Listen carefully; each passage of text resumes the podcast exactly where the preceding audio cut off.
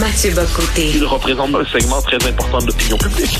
Richard Martineau. Tu vis sur quelle planète? La rencontre. Je regarde ça et là, je me dis, mais c'est de la comédie. C'est hallucinant. La rencontre. Bocoté. Martineau.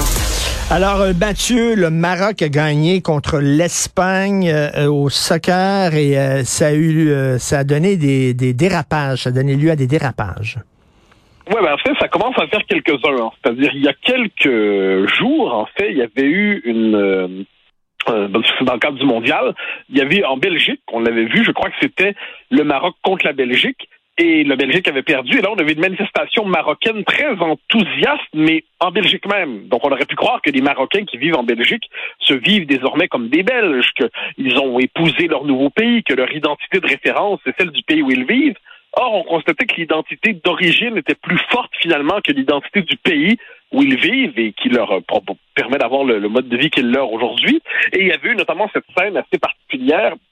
On avait vu un, un jeune, comme on dit aujourd'hui, euh, prendre d'assaut, euh, puisqu'il y avait un drapeau belge qui flottait quelque part, qui avait, il avait monté dans l'immeuble pour être capable d'arracher le drapeau belge.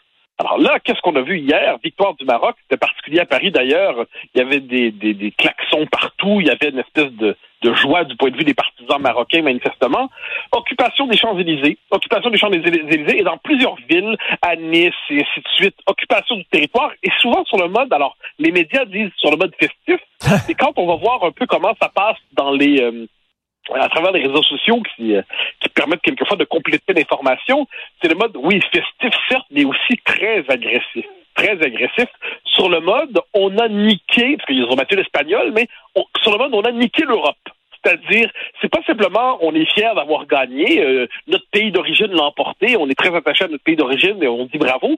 Il y avait quelque chose dans l'air, ça se réduisait pas à ça, il y avait une joie réelle assu- assurément, mais il y avait sur le mode la revanche contre l'Europe, on a gagné, on est en train de triompher et de battre finalement le, le- le vieux continent. Mais ce qui est particulier, c'est que ceux qui étaient dans cet état d'esprit, comme on le voyait partout, ils vivent en Europe. Ils ont souvent la nationalité soit française, soit ainsi de suite. Donc ils vivent en Europe.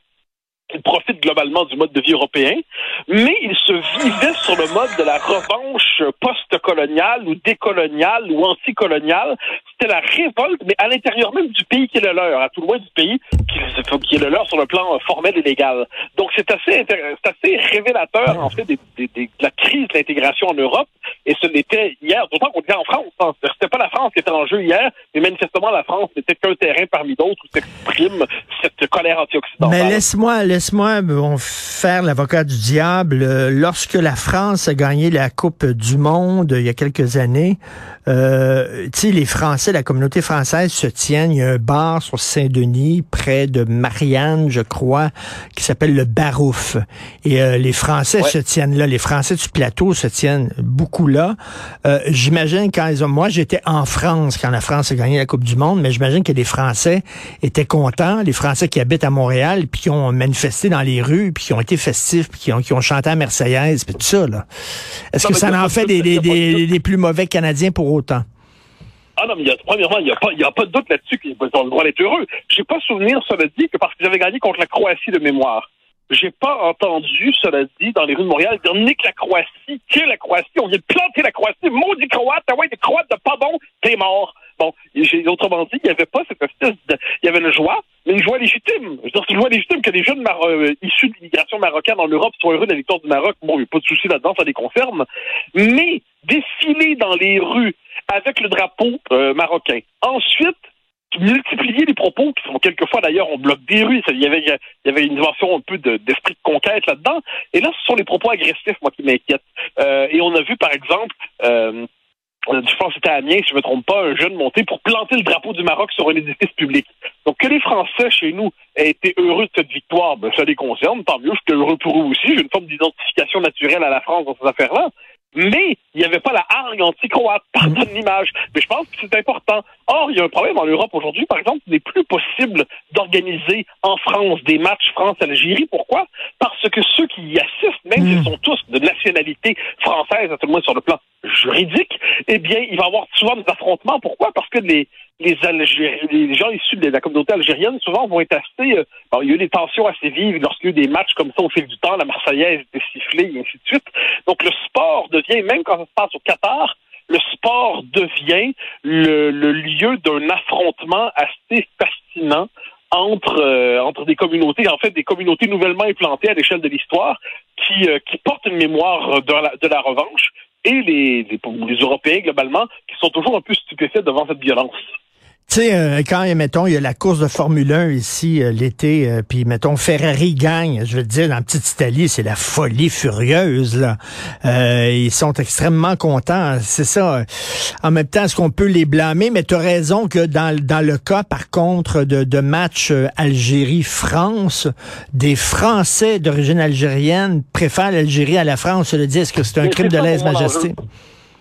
C'est-à-dire que moi, que, on a une tendresse pour son pays d'origine, il n'y a rien de plus normal que ça.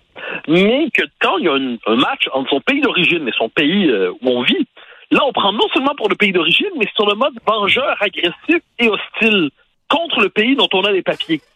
Là, ça, veut quand même dire quelque chose. Ça veut dire quelque chose d'inquiétant.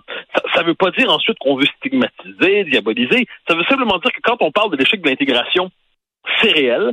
Quand on constate que cet échec est massif, c'est réel. Et quand en plus on constate que c'est pas juste la faute de la France, par exemple, ou du Québec ou d'autres sociétés, mais que les torts sont partagés, et puis qu'il y a cette mémoire revanchiste qui est entretenue par ailleurs, quelquefois par les États d'origine, qui est entretenue par une idéologie, qui est entretenue par l'idéologie coloniale, qui, et, ben, tout ça, à ça fait partie du portrait. Et le sport, encore une fois, je le dis, en est révélateur. Des fois, on aurait le goût de dire à certaines personnes, si vous détestez autant votre pays d'accueil, si vous le détestez autant, qu'est-ce que vous faites là? Il n'y a personne qui vous empêche de partir. Pourquoi vous teniez à rester dans un pays que vous méprisez? Alors, c'est très parce c'est une question qu'on peut se poser. Moi, ce qui me frappe, je voyais un commentaire qui circulait beaucoup sur Twitter hier, euh, et c'était quelqu'un qui, j'ai pas la phrase exacte, mais en gros, c'est vous savez, maintenant la France elle est marocaine. Donc maintenant la France elle est arabe. Bon, on, donc on suppose qu'il est pas, c'est pas représentatif de la grande majorité des, des gens qui issus de l'immigration, ça va de soi. Mais pour une petite minorité, ils sont dans une cette petite minorité qui est agressive et dans une logique de conquête. Maintenant, la France est arabe. On arrache un drapeau, on occupe le territoire, on une hymne national français. Alors, comme je dis encore une fois, ce serait une erreur terrible de croire que ce soit, que c'est représentatif de la majorité de ces communautés. Bien sûr que non, bien sûr que non. Mais ça existe ces minorités-là et elles sont euh, ces, minorités euh, agressives et ça fait partie d'un état d'esprit qu'il nous faut décrypter. Je note en passant pour ce qui s'est passé au Maroc, il y a peut-être, euh, pas au Maroc, que dis-je, en Belgique, il y a quelques jours, euh, il y a peut-être deux, trois, ou peut-être deux semaines environ. Euh, ce qui est intéressant, c'est que des, des, des Marocains, en fait des gens issus de l'immigration marocaine, mais de génération précédente, de génération précédente, disaient mais ces jeunes-là nous font honte parce que nous on s'est bien intégrés, nous on a fait le travail, nous on a fait ce qu'il fallait pour prendre le pli du pays, et ces gens-là nous font honte aujourd'hui lorsqu'ils sont sur le mode agressif. Et, euh, et, je pense que c'est aussi garder ça à l'esprit, c'est-à-dire que les jeunes hommes sont toujours très excités d'une manière ou de l'autre, quelle que soit leur civilisation. Mais là, dans, ce, dans le contexte de tension identitaire qui caractérise l'Europe contemporaine, euh, il, y a, il y, a, quelque chose de plus qui s'ajoute à ça. Tout à fait. Non, non, c'est assez, euh, c'est assez inquiétant. Merci beaucoup, Mathieu. On se reparle demain. Salut. bye.